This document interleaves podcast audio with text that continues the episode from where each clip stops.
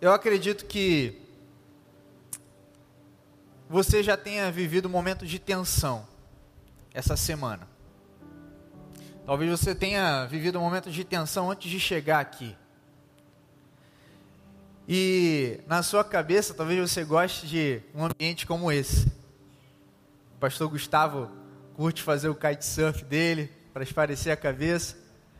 Talvez você goste de ter um contato com a natureza ou com algum ambiente que possa trazer alívio ao seu coração. Mas, além de coisas como essa, de nós irmos para ambientes que vão relaxar a nossa mente, vão relaxar, às vezes, aquela emoção que está abatendo a gente, existem coisas mais profundas. Existem coisas mais profundas que podem estar tentando nessa noite, roubar a paz da sua alma, roubar realmente a visão de quem Deus é na sua vida. Por isso, nessa noite, nós vamos conversar um pouco sobre alívio. Nós vemos que no mundo que nós vivemos hoje, diversas tensões têm se posicionado diante de nós como sociedade. Talvez você tenha perdido seu emprego essa semana. Você tenha recebido uma notícia de um familiar que faleceu. E você nem pôde estar presente no velório. Alguém que é tão precioso para você, tão preciosa, disse não aos caminhos do Senhor. E a sua alma tem estado abatida. Sua alma tem estado abatida. E em meio a isso tudo, os paradigmas que foram sendo construídos na sua história vêm à tona. Vêm à tona em meio a essas crises que você tem vivido. Paradigmas como: homem não chora. Você tem que lidar com isso. Não te criei para ser fraco ou fraca. Ou talvez você já tenha ouvido essa expressão: engole o choro e segue em frente. Expressões que são quase que ditados na nossa comunidade, no tempo que nós vivemos, mas eles podem ser danosos para a sua vida, para a nossa vida, se eles fizerem morada e serem solidificados no nosso coração. Hoje, mais cedo, eu e minha esposa fomos deixar a Manuzinha lá no colégio. E quando nós estávamos voltando, um carro na minha frente tinha uma, um adesivo que estava ali em inglês e traduzido diz o seguinte: sorria. Isso confunde as pessoas. Normalmente a gente vê lá a plaquinha, né? Sorria, você está sendo filmado. Mas esse era o dizer que estava ali naquele carro: sorria. Isso confunde as pessoas. Talvez você tenha chegado aqui nessa noite com um sorriso aberto, mas na sua alma tem faltado essa palavra aqui: alívio. Às vezes o alívio que você tanto espera, que você tanto deseja, não tem habitado na sua alma. E nessa noite o Espírito Santo de Deus quer ministrar o seu coração sobre isso. Eu me lembro de uma história que eu vivi há um tempo atrás, e tem muito a ver com isso, essa questão da aparência, de sorrir ali, parecendo que está tudo bem. Uma certa vez eu perdi uma prima e entrei no modo automático para ajudar o seu filho. Alguém muito querida. E foi tão automático, gente, tão automático, que assim, não consegui expressar nenhuma, nenhuma emoção naquele momento, a não ser tentar dar o suporte. Eu entrei no modo automático. Vamos lá. Pô, tem que entrar numa no, no cemitério para resolver questão documental. Vamos lá. Tem que apoiar o, o primo ali que está com problema já emocional há um tempo. Vamos lá. E aí eu me lembro da cena, enquanto eu, eu preparava essa mensagem, eu me lembrei da cena, de que só meses depois, meses depois, eu cheguei para um familiar meu. E eu falei assim: nossa, ela faz tanta falta. E eu comecei a chorar. Naquele momento, eu consegui expressar o meu sentimento. E certas vezes nós entramos no modo ou de ocultar ou de negar a emoção que nós temos. Talvez a dor que você esteja sentindo, você esteja maquiando com uma negação. Falando: não, não, não, vai ficar tudo bem. Não preciso de ajuda agora. Não, não, não, vai ficar tudo bem. Um dia isso passa. Não, não, não, vai ficar tudo bem. Eu aprendi que tem que engolir o choro e seguir em frente. Mas o Espírito Santo está te chamando a sair nessa noite de uma zona de perigo. De uma zona de perigo que é a negação. E Ele está querendo nessa noite derramar sobre as nossas vidas alívio. Alívio. A vocês que estão aqui, ou a você que nos acompanha de casa, de um hospital, Deus quer derramar alívio sobre os nossos corações. Não um alívio momentâneo, mas o alívio que vem do soberano, o alívio que vem do eterno. Ele está aqui nessa noite e quer derramar alívio sobre os nossos corações. E talvez esteja só uma pergunta sobre a sua mente: como nós podemos fazer isso? Como nós podemos ter esse alívio? Por isso eu quero te convidar a abrir comigo lá em Salmos, no capítulo 22. E nós vamos ler o que Davi fala nesse capítulo e que pode nos ajudar a ter e viver um alívio que vem do Espírito Santo.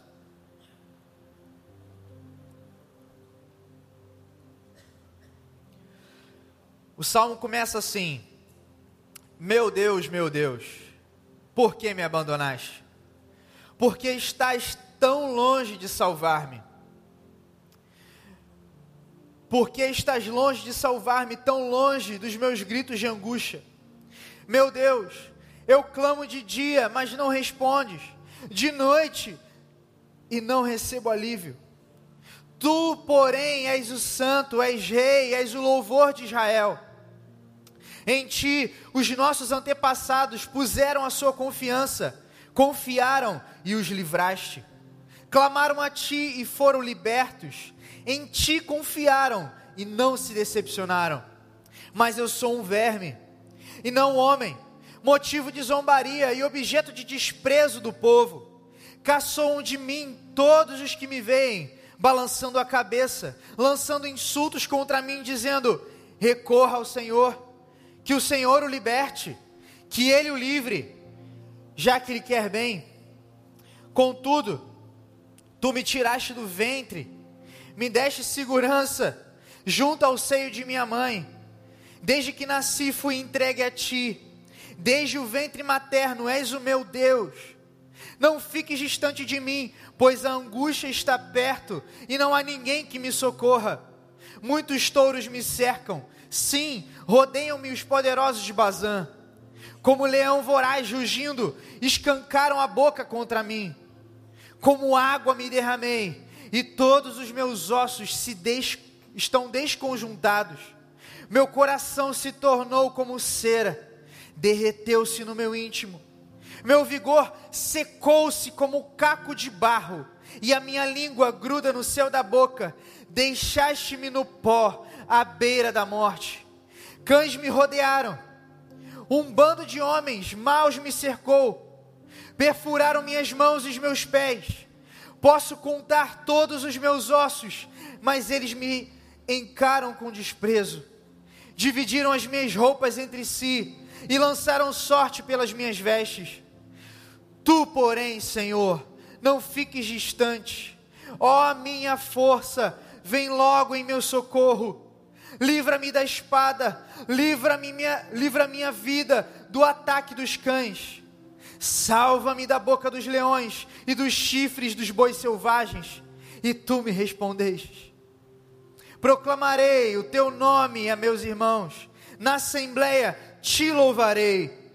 Louvem-no, vocês que temem o Senhor. Glorifiquem-no, todos vocês, descendentes de Jacó.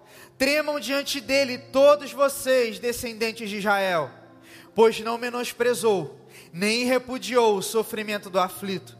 Não escondeu dele o rosto, mas ouviu o seu grito de socorro. De ti vem o tema do meu louvor na grande assembleia. Na presença dos que te temem, cumprirei os meus votos. Os pobres comerão até ficarem satisfeitos. Aqueles que buscam o Senhor o louvarão. Que vocês temam, tenham vida longa. Todos os confins da terra se lembrarão e se voltarão para o Senhor, e todas as famílias das nações se prostrarão diante dele, pois o Senhor é o reino, pois do Senhor é o reino, ele governa as nações. Todos os ricos da terra se banquetearão e adorarão, haverão de ajoelhar-se diante dele todos os que descem ao pó, cuja vida se esvai. A prosperidade os servirá, a posteridade os servirá. Gerações futuras ouvirão falar do Senhor e a um povo que ainda não nasceu, proclamarão seus feitos de justiça, pois ele agiu poderosamente. Toma, Senhor, a nossa vida, nos ajuda, Pai, a não esconder aquilo que há no nosso coração, mas declarar diante do Senhor quão frágil nós somos. Quão frágil, Deus, o nosso coração é sem o Senhor. Tem misericórdia de nós e nos ajuda, Deus, a seguir pelo caminho eterno. Obrigado pelo teu cuidado. Obrigado pela tua graça. Em nome de Jesus. Amém.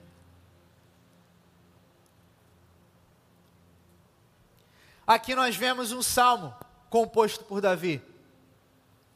Apesar dele ser o autor, e ser um rei naquela época. Ele não é o rei que está vivendo o sofrimento descrito nesse salmo. Esse salmo descreve o sofrimento de um rei que nasceria mil anos depois. Esse salmo declara o sofrimento do próprio Jesus. Profeticamente, Davi está trazendo o sofrimento que o próprio Jesus viveu ali na cruz. Nós vemos aqui claramente momentos que Jesus viveu ali na cruz, onde as vestes foram distribuídas, onde os pregos foram cravados nas mãos e nos pés. E apesar de nós ouvirmos o sofrimento, de ouvirmos o clamor, mas também a vitória nos versículos finais de um rei, nós vemos que Jesus, Jesus, através da vida de Davi, pode nos ensinar a viver um alívio verdadeiro que vem do coração do Espírito Santo. E nesse salmo, nós podemos ver pelo menos três tipos de dores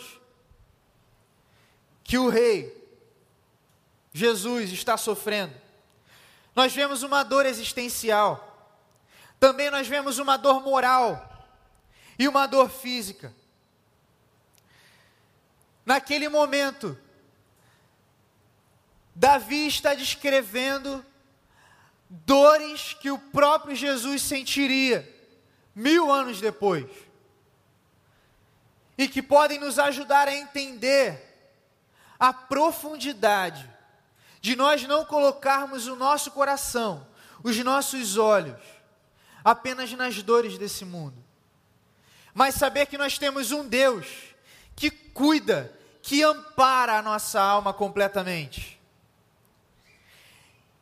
E para testificar, nós vemos lá em Mateus 27, 46, dizendo que por volta das três horas da tarde, Jesus bradou em alta voz, dizendo: Elohi, Elohi, lama sabachthani, que significa: Meu Deus, meu Deus, por que me abandonaste?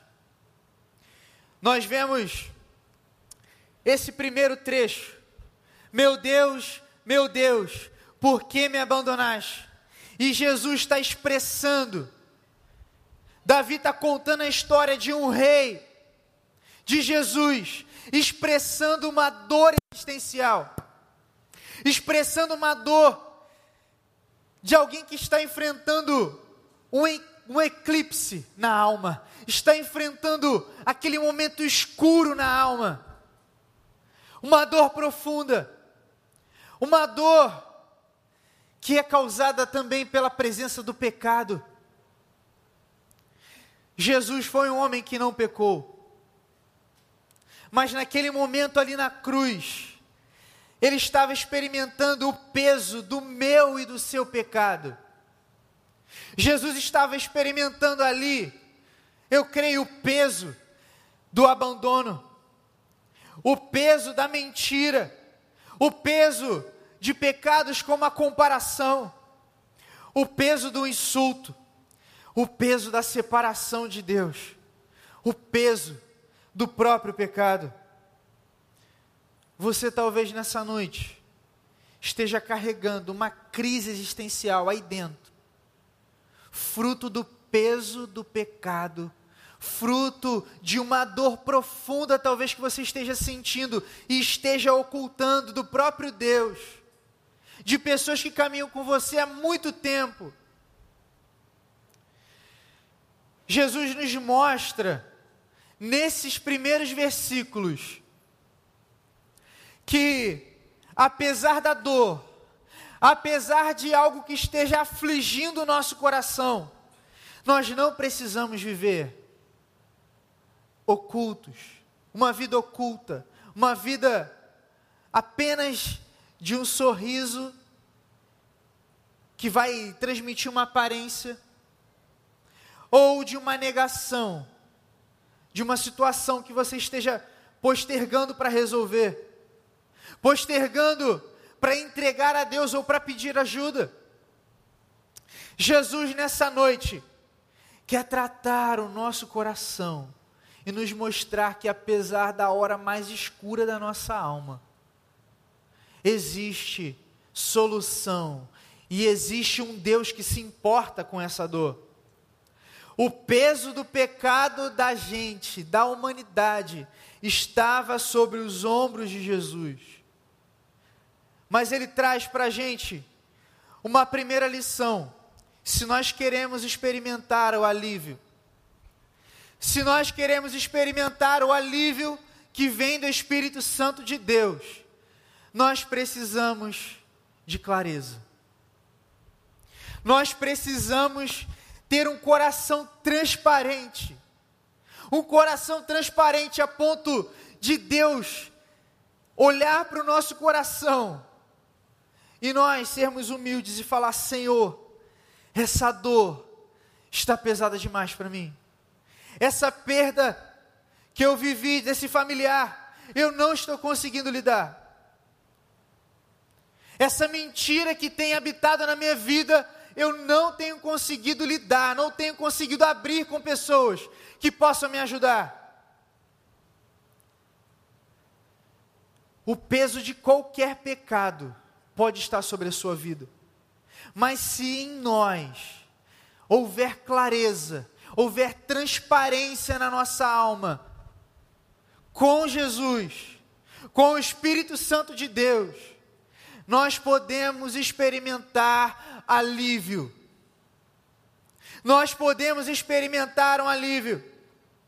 Jesus traz à tona a sua dor ao próprio Deus, ao Pai, com transparência e com clareza. Ele não tem problema de dizer: meu Deus, meu Deus. Por quê? Porque ele estava com o coração pesado. Havia um peso gigante sobre ele. Mas mesmo havendo esse peso, ele não se absteve de falar: Pai, Pai, por quê? Essa dor é muito grande. Esse pecado é algo pesado. Na sua luta ali na cruz, Jesus estava carregando o pecado, mas não se absteve de colocar o coração dele transparente ao Pai. E quando nós entramos na negação, nós entramos em uma zona perigosa, como eu disse antes. E o que, que essa negação pode causar na nossa vida? Ela pode causar egocentrismo. Você pode se fechar aí na sua concha. Talvez você esteja anos aí. Mas Deus, Deus te diz nessa noite que aí não é o seu lugar. Aí não é o lugar que você precisa estar. Uma outra causa que é a negação pode causar em você, em mim, é a desonestidade com a gente e com quem está ao nosso lado.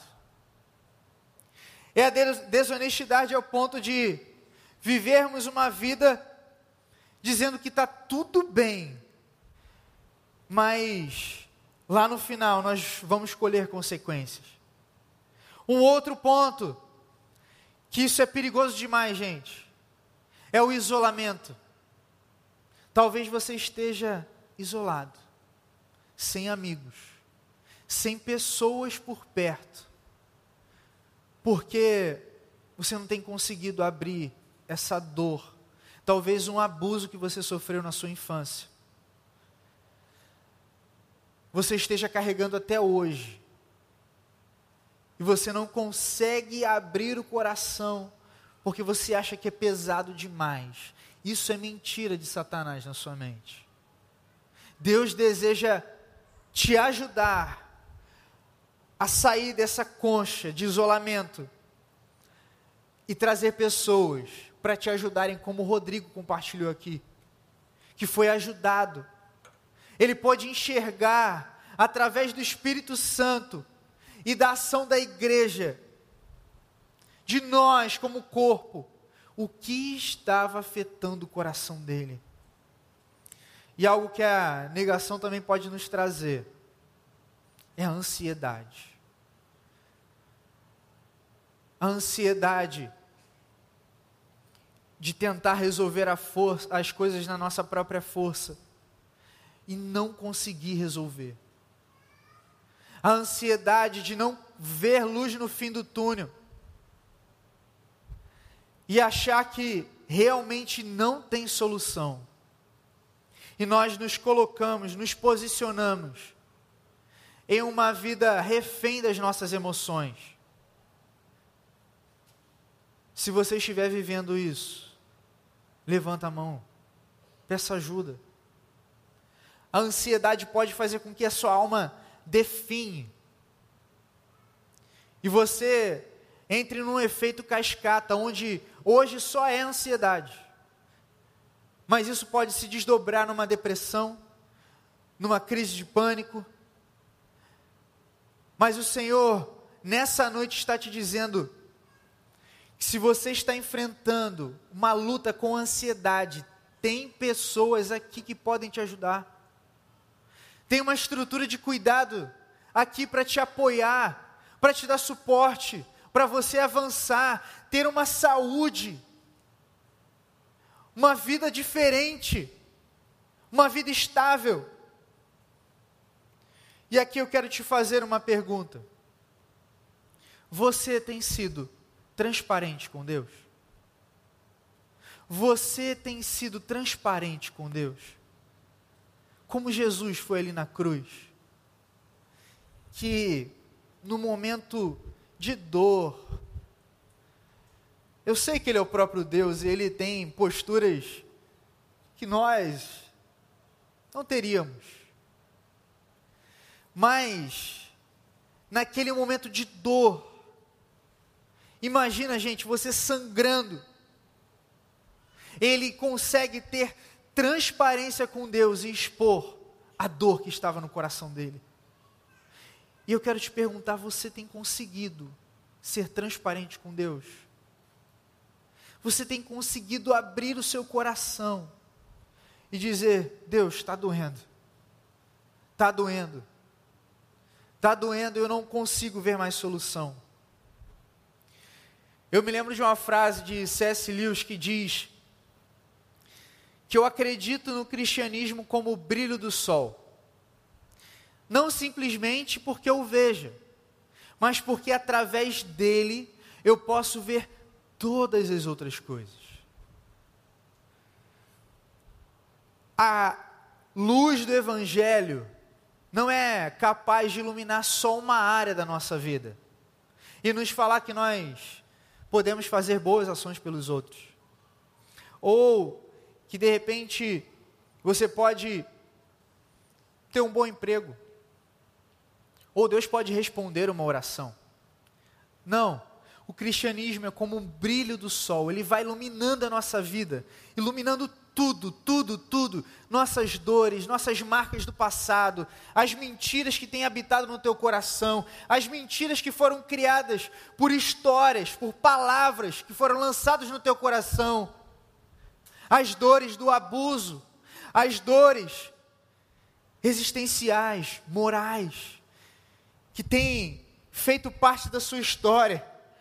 O cristianismo, a luz de Cristo, ela ilumina tudo, tudo, tudo, tudo na nossa vida e nos ajuda a enxergar. Nos ajuda a enxergar o que está acontecendo dentro da gente. Nos ajuda a enxergar o que habita no nosso coração e precisa ser tratado.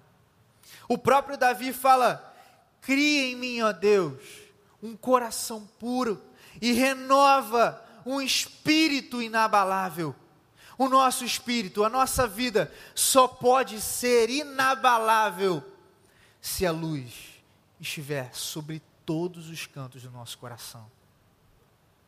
Você tem sido transparente com Deus? Você tem deixado que essa luz, a luz de Cristo, ilumine a sua vida? Eu quero te convidar a ter clareza. Clareza com o Espírito Santo de Deus. Abra a sua vida Abra a sua vida, meu irmão, minha irmã, para que haja clareza na sua alma, para que haja transparência e o Espírito Santo atue em tudo, em tudo na sua vida. E aqui nós vamos para um momento onde nós vemos no versículo 9, dizendo: Contudo, tu mesmo me tiraste do ventre. Deste-me segurança junto ao seio de minha mãe. Desde que nasci, fui entregue a ti. Desde o ventre materno és o meu Deus. Não fiques distante de mim, pois a angústia está perto e não há nada que me socorra. Aqui vem o segundo ponto que eu quero tratar com vocês.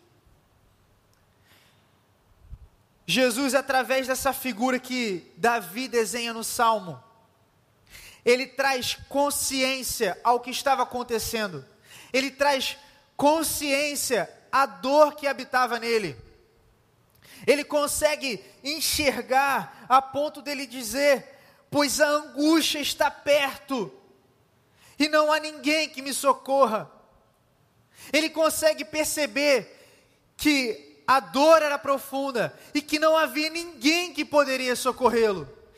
Eu quero te dizer nessa noite que talvez você esteja aqui e você esteja buscando em outros lugares a resolução para esse problema.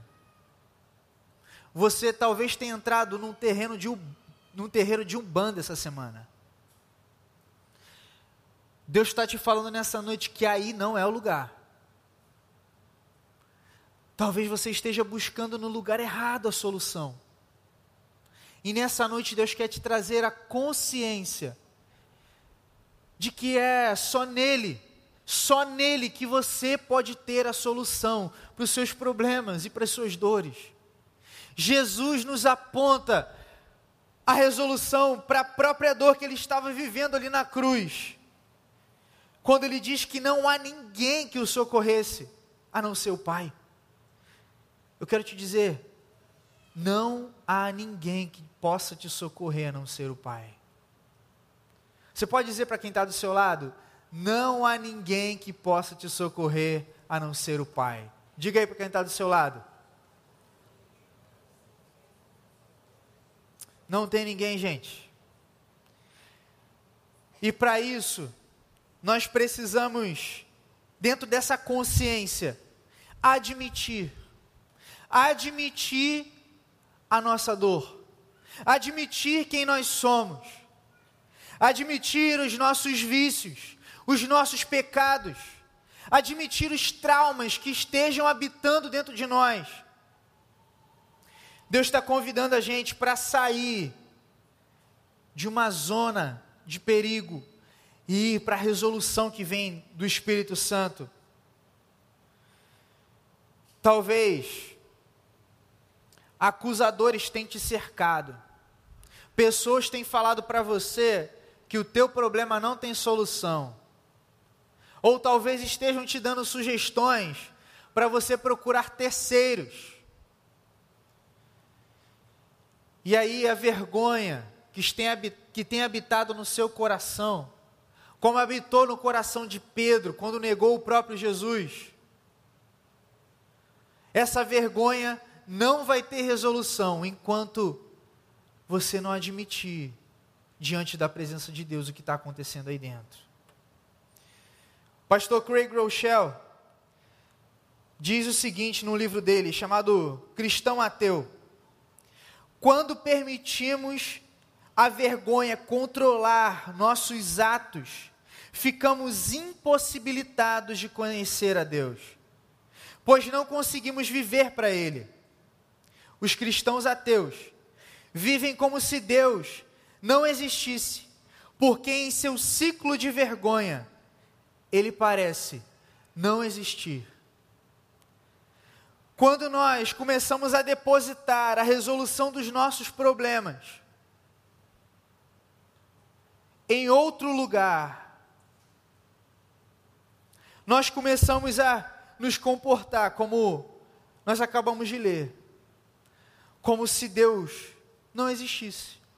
Deus parece que existe para nós, mas na realidade, Ele não habita, Ele não se move na nossa vida e não nos dá a direção para ter a consciência do que está acontecendo dentro da gente. E afinal de contas, o que, que é? Qual é a forma que nós podemos admitir o que está acontecendo dentro da gente. Como nós podemos ter essa consciência? Primeiro, dizendo a verdade sobre nós mesmos. Diga a verdade sobre o que você tem sentido. Pare de justificar as suas atitudes. Não seja refém das justificativas. Você talvez aqui esteja lutando com isso. Para se esquivar de um problema, para se esquivar de um, um conflito que precisa ser tratado, você tem lançado uma justificativa. Você tem lançado justificativas falsas e que tem trazido para você um retardo no tratamento de Deus. E aqui eu quero te dizer: se você quer admitir, se você quer ter consciência, aprenda, aprenda. Nós precisamos aprender todos os dias. Eu preciso aprender isso todos os dias. A colocar, a expressar a dor diante de Deus. Nossa dor só pode ser solucionada diante dele. E aí nós vemos mais à frente, no versículo 24, a, a, Davi expressando o seguinte: Pois não menosprezou, nem repudiou o sofrimento do aflito, não escondeu dele o rosto, mas ouviu o seu grito de socorro. De ti vem o tema do meu louvor na grande assembleia na presença dos que te temem, cumprirei os meus votos. A, a posteridade o servirá, gerações futuras ouvirão falar do Senhor, e a um povo que ainda não nasceu, proclamarão seus feitos de justiça, pois ele agiu poderosamente. E nesse momento eu quero te convidar a ter confiança, a ter confiança de que Deus tem ouvido a sua voz, o seu clamor, Ele conhece a tua dor, Ele conhece a tua história, Ele conhece as palavras que você tem dito aí no íntimo do teu coração. Ele conhece tudo que tem habitado dentro de você. E nesse momento Ele está te dizendo: confie em mim, descanse em mim, saiba que eu sou Deus capaz de atuar na sua vida e nas suas dores. E por que confiar? Por que confiar nesse Deus? Nós acabamos de ler aí. Porque Deus não menospreza a sua dor. Olha aqui, ó. Pois não menosprezou nem repudiou o sofrimento do aflito. Você chegou aflito nessa noite? Você chegou precisando de alívio nessa noite? Deus não menospreza a sua dor. Ele é o único que pode, na essência dele, em momento algum, em momento algum, menosprezar a sua dor. Ele não menospreza o que você sente. Talvez você esteja aí pensando e seja um limitador para você. Você fala, isso é um problema tão pequeno. Deus não menospreza a sua dor. Isso é uma causa de nós confiarmos nele. Por que confiar? Um outro ponto para nós confiarmos é porque Ele nos ouve. Olha ali, gente, Ele ouviu o seu grito de socorro. Jesus ali naquela cruz, ele dá um grito: Elohi, Elohi, lama sabachthani. Ele grita, ele expressa a alma dele. Assim como muitos de nós, em alguns momentos da vida, gritamos na nossa alma, pedindo solução. Mas Deus é o único capaz de ouvir o nosso íntimo. Ele é o único capaz de ouvir o nosso grito de socorro e agir profundamente. E o terceiro ponto é que ele age. Ele não age de forma qualquer, mas ele age poderosamente. Ele age com poder. É esse poder que transborda da cruz e que está aqui nessa noite e que pode agir na sua vida poderosamente. Você crê nisso, meu querido? Você precisa de alívio nessa noite. O poder de Deus está aqui, o Espírito Santo de Deus passeia no nosso meio e ele pode agir na sua vida, na sua dor. Por isso, confie, confie, confie. Confie. Eu quero te perguntar, no plural, porque eu me coloco aqui também, o que falta para confiarmos em Deus? O que está faltando hoje? Talvez você tenha vivido uma vida tão saudável, exercendo um ministério, liderando uma célula, caminhando aqui na igreja, mas você pegou o controle de volta da sua vida. Você pegou o controle e falou: Cara, eu não preciso de ninguém. Deus, sabe aquele problema que eu precisava de resolução? Já foi resolvido. O restante, lá no meu trabalho, na minha faculdade, no meu colégio, eu dou conta. Isso é uma mentira de Satanás na nossa vida. Deus está nos chamando a confiar nele plenamente.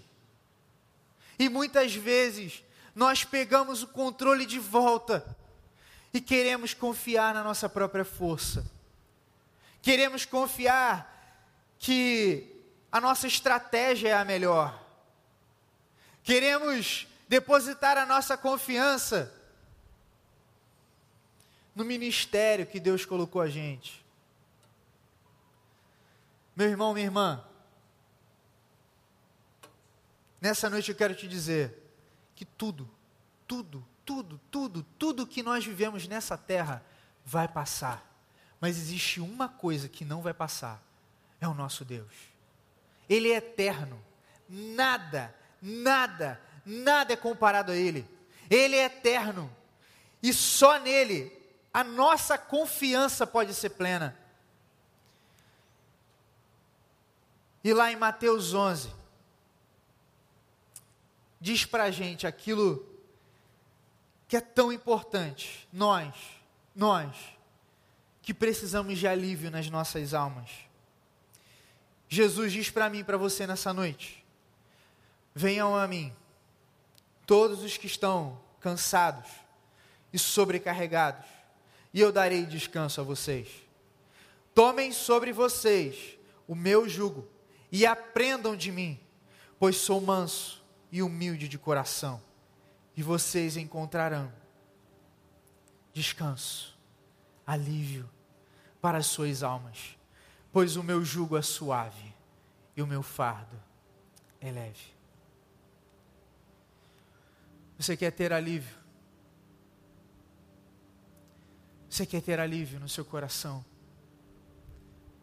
Expresse a sua vida completamente diante de Deus com clareza e transparência. Tenha consciência do que está acontecendo. Peça a Deus para que tire algumas coisas, alguns traumas lá do subconsciente e traga para a superfície para que você possa enxergar admitir o que está acontecendo, tratar o que está acontecendo. Peça a Deus, Deus para trazer a você essa consciência do que está acontecendo na sua vida. Seja para Ele tratar no seu íntimo, ou seja para você pedir ajuda. E por último, tenha confiança. Tenha confiança de que Ele é Deus soberano, de que Ele não vai te abandonar, e que Ele diz: Venha a mim, você que está cansado, sobrecarregado, porque eu tenho alívio para a sua alma. Vamos orar.